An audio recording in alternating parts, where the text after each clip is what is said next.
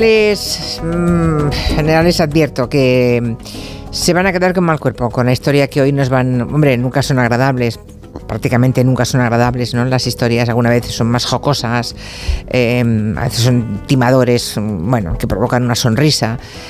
Nunca son agradables por lo general las historias que nos cuentan Marlaska y Rendueles, pero es que hoy es, a mí me ha dejado el corazón destrozado. Eh, buenas tardes a los dos, por cierto. Buenas tardes. ¿Qué tal? ¿Qué Buenas tal? tardes. Estamos hablando de un pueblo de Granada, Las Gavias, tiene unos 20.000 habitantes y que fue el escenario de un crimen brutal el día 27 de mayo. Seguro que ahora cuando lo contemos harán ustedes memoria porque es que lo tenemos todos en la cabeza, lo que pasa es que nos faltaba mucha información. ¿no?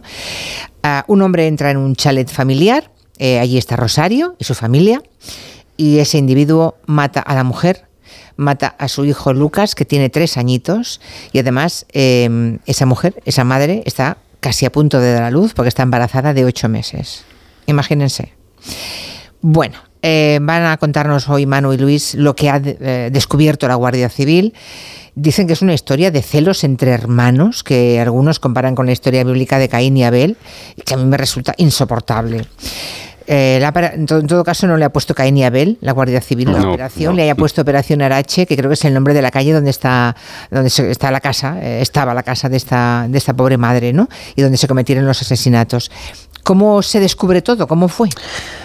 Todo empieza con el marido, el marido de Rosario, que es piloto. Estaba ese fin de semana trabajando fuera, había volado a- hasta Baleares y pasaba la noche del 26 al 27 de mayo en un hotel de Palma de Mallorca. La mañana siguiente este hombre avisa al 112. Él, él tiene una aplicación instalada en su teléfono móvil que controla la seguridad de la, de la casa familiar de las Gavias en Granada. Y ese sistema le ha avisado de madrugada, mientras él dormía, de que hay alguien extraño en su casa, hay un tipo extraño en su casa. Este hombre, este marido, cree que puede tratarse de un robo y llama para avisar, para dar la alerta, más o menos a las nueve y cuarto de la mañana. Seguramente ya había llamado a su mujer sin éxito, ¿no? Claro, Mm. en ese impasse de tiempo se supone, ¿no? Sí. Vale, entonces eh, se avisa entonces a bomberos, protección civil, policía local, muchos cuerpos de emergencia, ¿no? Sí, ¿Por porque, qué? Pues porque lo que ven es que sale humo del chalet familiar. Los bomberos tiran abajo la puerta, la fuerzan y allí encuentran los cadáveres de Rosario, la mujer de 38 años, y de su hijo Lucas, que tenía solo 3 años. También está el cadáver del feto, el futuro hijo de Rosario, que estaba embarazada de 8 meses cuando la asesinaron. ¿eh? Tenía prácticamente un Sí, niño sí, sí, ya. estaba ya, era un Y niño. el humo, ese humo que salía, pues procede de un colchón que el asesino, bueno, pues ha intentado quemar antes de huir. Entonces es cuando empieza la, investigación de esta escena del crimen que les debió dejar a todos eh, impresionados, ¿no? consternados. La Guardia Civil cuenta con esas grabaciones, ese sistema de seguridad eh, sofisticado que la familia ya había instalado en la casa, ¿no? Y que fue precisamente el que avisó al marido de que algo estaba ocurriendo en su casa. Eso es, varias semanas antes del crimen, alguien había quemado unos setos que esta familia tenían en su chalet de la urbanización Los Chopos, en Las Gavias. No se supo, no se sabe todavía quién había sido, pero lo cierto es que la familia decide instalar ese sistema de cámaras de seguridad con audio y vídeo que les avisaba de cualquier entrada extraña en la casa, de cualquier presencia. Y esas grabaciones son oro, claro, son una mina para la Guardia. Civil de Granada y para el equipo de policía judicial encargado del caso. Menos mal que había esas cámaras, Mm, ¿no? ¿Qué, se mucho, ve? sí. Claro, han tenido suerte. ¿Qué se ve en esas grabaciones? Bueno, ¿y qué se oye? Porque ah, creo que has dicho que también había sonido, ¿no? Sí, por, por lo que nos han sonido. contado, porque nosotros no, no, no hemos, no hemos tenido la ocasión de poder verlas, se ve a un tipo con, con ropa de obra, vestido de albañil, lleva una gorra, lleva una mascarilla, unos guantes y en el cogote, en la zona occipital, eh, tiene una forma extraña en el pelo, como una especie de calva en un sitio raro. No se le ve la cara en ningún momento y lleva una especie de, de lanza, de palo metálico de hierro en la mano. Una vez que accede a, a la, a la casa, que entra en la puerta, que, que no está forzada esa puerta, saluda a dos perros que tenía la familia. Y esto es una primera gran pista. Eso es lo que ven lo- en esas cámaras de seguridad, claro. Los dos perros em, los saluda mm, con actitud de conocerle, supongo. La actitud del- de los perros hacia él, hacia el asesino, es la primera, la primera pista, ¿no? Claro. Especialmente la actitud de uno de los dos perros, del más mayor. En las grabaciones se ve cómo los dos animales saludan al asesino, pero uno de ellos especialmente hasta le lleva un juguete para que se lo tire, ¿no? Para que, para que juegue con él.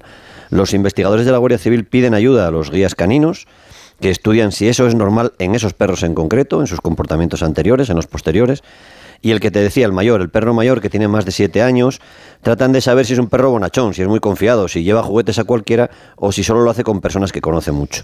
Y comprueban que solo lo hace con muy poquitas personas. ¿no? Por eso los primeros investigados son ya del entorno más cercano de la familia, incluyendo a un adiestrador de perros que había trabajado con ellos. O sea que ya en ese momento la Guardia Civil piensa que el asesino es alguien muy cercano a la víctima, a Rosario, em, digo a ella, porque el niño tenía solamente tres años. O sea, claro. Eh, eh, el asesino además no había forzado la puerta, no se había llevado absolutamente nada de la vivienda y aquí entran también las grabaciones de sonidos del crimen que decíamos antes, ¿no?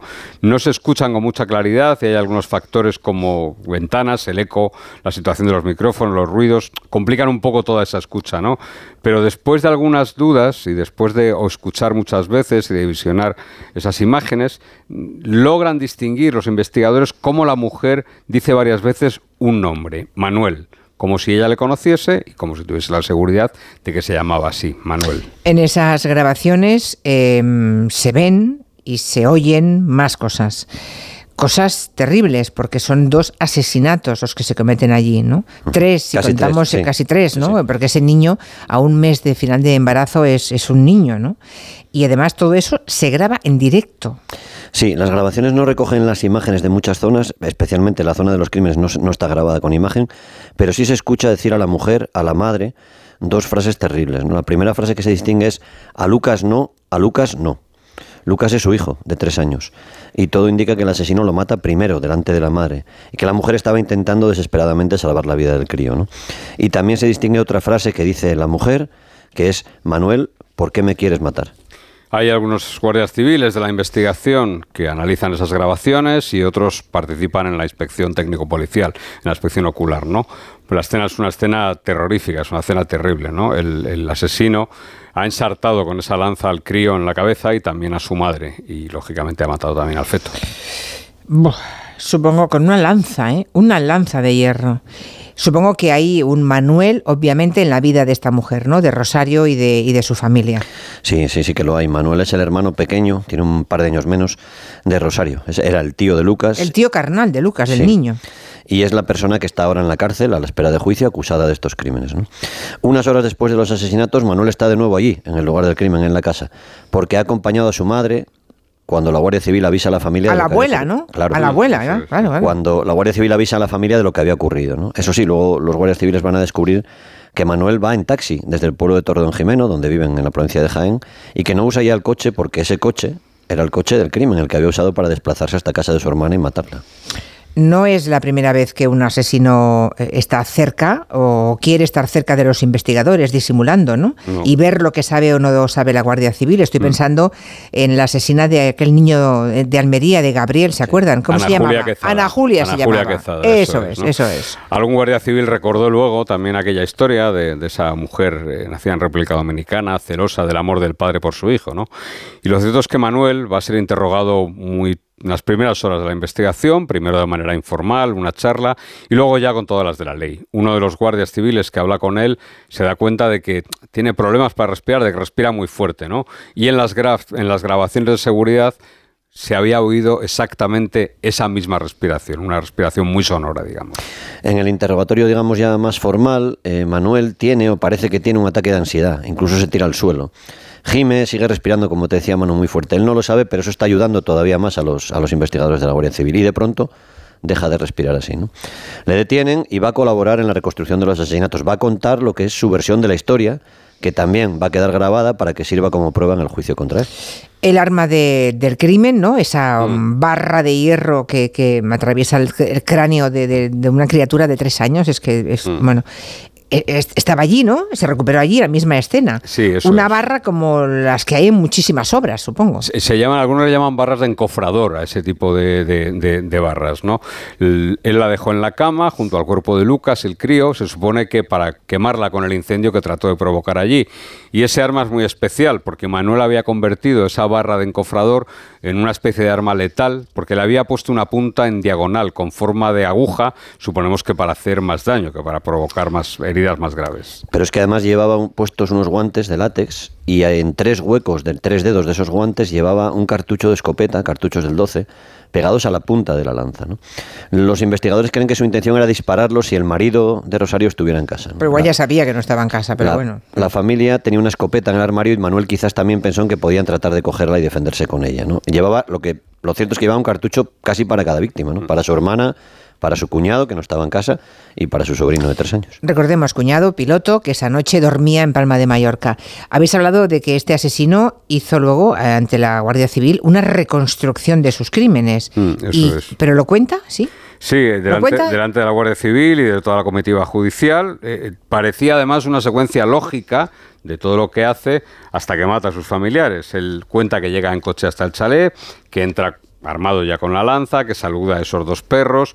La Guardia Civil ya ha averiguado que el perro más veterano, el que lleva el juguete al asesino, se crió precisamente con él, con Manuel Enjael, durante muchos años, ¿no? Estuvo pasando tiempo en Torreón Jimeno. En esa reconstrucción de los hechos, Manuel dice que primero mató a su hermana y que tuvo que matar a su sobrino Lucas porque le vio hacerlo, que el crío se escondió, pero él lo descubrió y no le quedó otro remedio, poco más o menos, ¿no? Lo que pasa es que no cuadra nada en lo que se oye en las grabaciones, como contaba Luis, ¿no? La madre grita en todo momento, a Lucas no, y no se escucha nunca la voz del crío. Todo indica que mató primero al niño, aunque eso ya se verá en el juicio porque es importante. Después de cometer los crímenes, trata de incendiar un colchón para que parezca todo una muerte accidental, un incendio.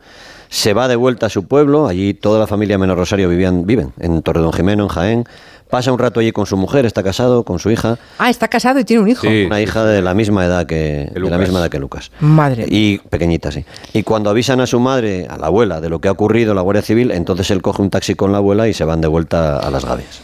Bueno, queda la gran pregunta, ¿no? Para, eh, para un crimen tan, tan horrendo como este. ¿Qué le pasó? ¿Qué? ¿Por qué? Pues a ver, no sé si lo llegáramos a saber alguna vez, ¿no? Como pasa tantas y tantas en tantas ocasiones, que nos quedamos con esa incógnita y que además a un jurado le da igual y a un juez sentenciador le da igual, ¿no? Pero lo cierto es que el juez ha ordenado que se haga un informe psiquiátrico a Manuel, que está en la cárcel a la espera de ese juicio, porque hasta el día de los asesinatos, hasta el día del crimen, no consta que sufría ninguna enfermedad mental, ningún desorden, por lo menos no lo tenía diagnosticado. Llevaba una vida normal este De trabajador, de currante del campo, una vida dura, fastidiada, pero porque ha estado toda la vida entera entre los olivos y las fincas que su familia tiene en Torre del Campo. Lo que la hipótesis principal de la Guardia Civil es que Manuel sufre celos, sufría celos de su hermana Rosario desde muy pequeñito. Ella se fue del pueblo, estudió una carrera, era farmacéutica Triunfó en la vida, se casó con un piloto, le iba muy bien en todos los sentidos. Manuel se quedó en el pueblo, como te decía Manuel, los olivares, trabajando las tierras, no pudo estudiar. Y nos hablan de una envidia celopática, si nos lo dicen, de este hombre hacia su hermana, que habría empezado ya muy pequeños los dos. Manuel contó a los guardias civiles toda una acumulación de supuestos agravios que le habían hecho sus padres desde que eran críos. A él le trataban mucho peor que a su hermana. No habla nunca de malos tratos, ¿eh? ni malos tratos físicos ni psicológicos. Lo que dice es todo lo bueno era para mi hermana, todo lo malo era para mí. Bueno, eso es como él lo ve, ¿no? Eh, que de alguna forma tiene que explicar eh, lo que ha ocurrido en su cabeza, ¿no? Mm. Mm, habrá que ver si esto lo vivió así desde que, desde que era pequeño o no. Mm. Pero, ¿y por qué ahora? Tantos pues años después, matar a su hermana. En este momento debe haber alguna razón de fondo. Hay un chispazo, un chispazo que provoca este, este incendio, que es la herencia familiar. El pasado mes de diciembre, en diciembre del 2022, eh, murió el padre de Manuel y Rosario. Queda la madre, la buena Ana, y hay que repartir esa herencia que nos dicen es bastante cuantiosa. Hay muchas tierras, fincas, campos de olivos que son muy bien cotizados, algunos inmuebles también. Y Manuel fue el que se quedó en el pueblo todos estos años cuidando las tierras y su hermana, como te decía Luis, fue a la universidad, estudió farmacia, se marchó del pueblo y parece que Manuel no estaba conforme con que, bueno, pues mm, se hiciesen dos lotes iguales, digamos, de la herencia. Para los dos hermanos, para ella y para él. La verdad es que el lunes 29 de mayo es cuando esa herencia, ese testamento, iba a proceder a leerse. Dos días antes, es decir, el sábado, es cuando Manuel va a casa de su hermana y comete los asesinatos, seguramente con la ensoñación de que se iba a quedar él solo con toda la herencia. Claro, porque plantó fuego en el colchón, no se creía que todo se podía borrar, ¿no? Que podía quedar su, su crimen impune eso. Eh, eh, y lo de que ella estudió y él no, probablemente no quiso. Dudo mucho que unos padres decidan que un crío no estudie, ¿eh? eso se verá un poco en el juicio, pero es evidente que igual él no tenía capacidad o no tenía ganas de, esforzarse lo más mínimo. Ah, y mata a su sobrino, un crío, una criatura de tres años, igual de la misma edad que su hija. Ese infanticidio em, debe responder a algo también. Antes, antes hacía un comentario Manu, eh, que mm, seguramente los oyentes también han percibido eso de que ah, no es lo mismo que muera la madre o el niño primero que la madre. Sí, al parecer hay una lógica criminal en esta historia. Él insiste en que le mató porque no quedó más remedio, pero Lucas, el niño, el hijo de Rosario, también tendría derecho a cobrar parte de la herencia. Mm. De hecho, los especialistas, derecho civil y estas cosas, eh, nos han explicado que es importante el orden de los asesinatos en este caso. Si Manuel mata primero a la madre que al crío, la parte de la herencia de la madre pasaría al niño. Si mata luego al niño, esa parte podría pasar al padre, al cuñado de Manuel, al marido. Claro, claro, claro. Lo cierto es que esta, este apartado, esta parte tan macabra de la historia, restaría credibilidad a lo que Manuel ha declarado. Él dijo que tenía el demonio dentro cuando mató a su hermana y a su sobrino, pero todo indica que Manuel se quedará sin su parte de la herencia si es condenado tal y como marca la ley. Es verdad, recordemos que la ley marca eso, ¿eh? que nadie puede heredar ¿no? después de haber cometido un crimen. Sí, pero es un proceso que ya está siendo tortuoso. ¿eh? En principio va a heredar la abuela, Ana, pero, y esto es lo terrible, puede que cuando muera la anciana sea la hija de Manuel, la hija del asesino, la que herede finalmente al menos una parte muy sustanciosa de las fincas ¿eh? y del dinero familiar. Es un tema de derecho civil y nos cuentan que el viudo de Rosario y el padre de Lucas está luchando ya para que eso no suceda. Que este hombre se ha quedado sin nada. Absolutamente. Claro, este hombre tenía una niña, eh, tenía un niño pequeño, su mujer, estaba, una mujer a punto de dar a luz y se ha quedado sin mujer, sin el niño que estaba a punto de llegar y sin su hijo nacido ya. Que es terrible esta historia. Y la madre, no me quiero imaginar la madre del asesino. Sí, cierto. Esa, esa mujer, es que el dolor me, me parece insoportable que sabe que ha matado a su única hija. su propio hijo. Eso es, que ha matado a su hijo, eso es. Sí. Hombre, yo creo que todavía tiene la opción de hacer cambiar el testamento, esa señora, antes de morir, ¿no? Supongo que sí. a nosotros nos han explicado todo el tema de. Y es un tema complejo, ¿eh? sí, sí, sí. ¿eh? hay, unas, hay unas cantidades obligatorias, eh, la legítima, en fin, es, mm. todo bastante complejo. seguro que los que han hecho la testamento. Legítima, libre disposición y mejora, tercio de mejora. Esos son los tercios. Eso Manu que tiene muchos bienes. Manu, que, no, Manu que, no tiene padres. No, sí, cualquiera que haya hecho testamento alguna vez eh, sabe que todo esto mm, debe dejarse claramente muy clarificado en el testamento. Sí, porque cuando mueren, por ejemplo, verdaderas tormentas. Claro, claro. Cuando mueren, por ejemplo, en un accidente de, tráfico, imagínense que muere una, ¿no? un padre, una madre, pues depende mm, y un hijo, ¿no? Ah, depende del orden de esas muertes. La herencia es una o es otra, claro es que no es una cosa baladí. Pero al margen de, herencias, yo, el fondo de la, cuestión, el crimen me parece terrible, la historia de esta familia me parece terrible, la de la pobre viuda que ahora está sola, un hijo en la cárcel, sin su hija, sin sus nietos. Qué historia esta, de verdad. Bueno, gracias. Hasta la semana que viene. Hasta adiós, adiós.